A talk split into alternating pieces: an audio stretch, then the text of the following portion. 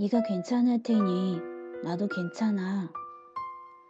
넌 아직도 김서림 버스 유리창에다 네 이름을 적거나 우습지도 않은 낙서를 하고 그럴까? 얼룩말 문에 양말을 신은 채 아무 데서나 신발 벗고 파리처럼 두 발을 비벼대고 그래? 난 다 잊었는데, 잊겠는데, 하나만 지독하게 안 떨어지는 게 있어. 내가 PC방 컴퓨터 앞에서, 어, 여기 자판에는 제토가 없네. 라고 했더니, 네가 내 손가락 하나를 들어서 제트 자판 위에 올려줬을 때, 그때 그 기억 때문에 난 제트 글자가 들어있는 단어가 정말 싫어 주겠어.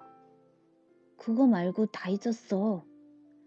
이 발치수, 너의 비적 마른 그림자, 그리고 네가 타고 다니던 버스 색깔까지.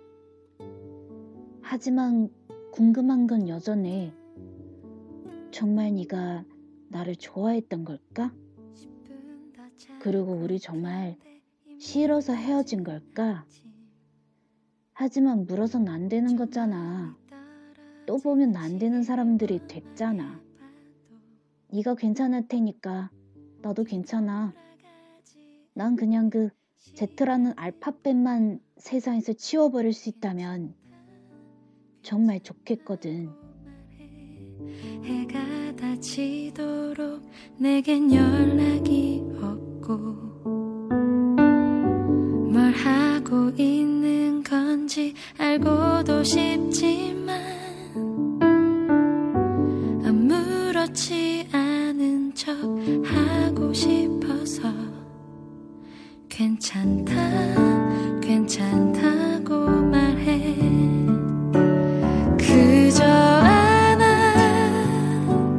안아줄 수 있는 그런 내가 내겐 없지만 사랑하는 내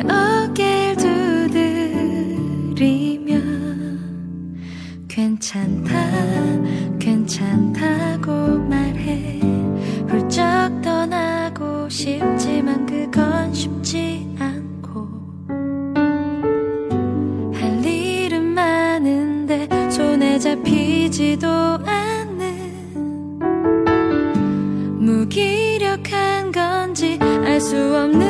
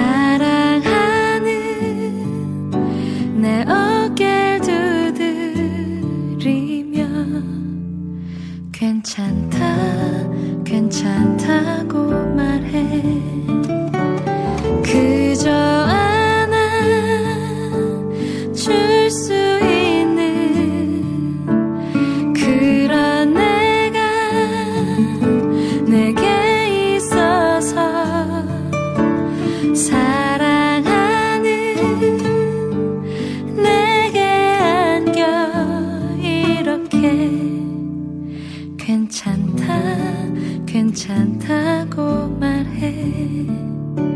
나나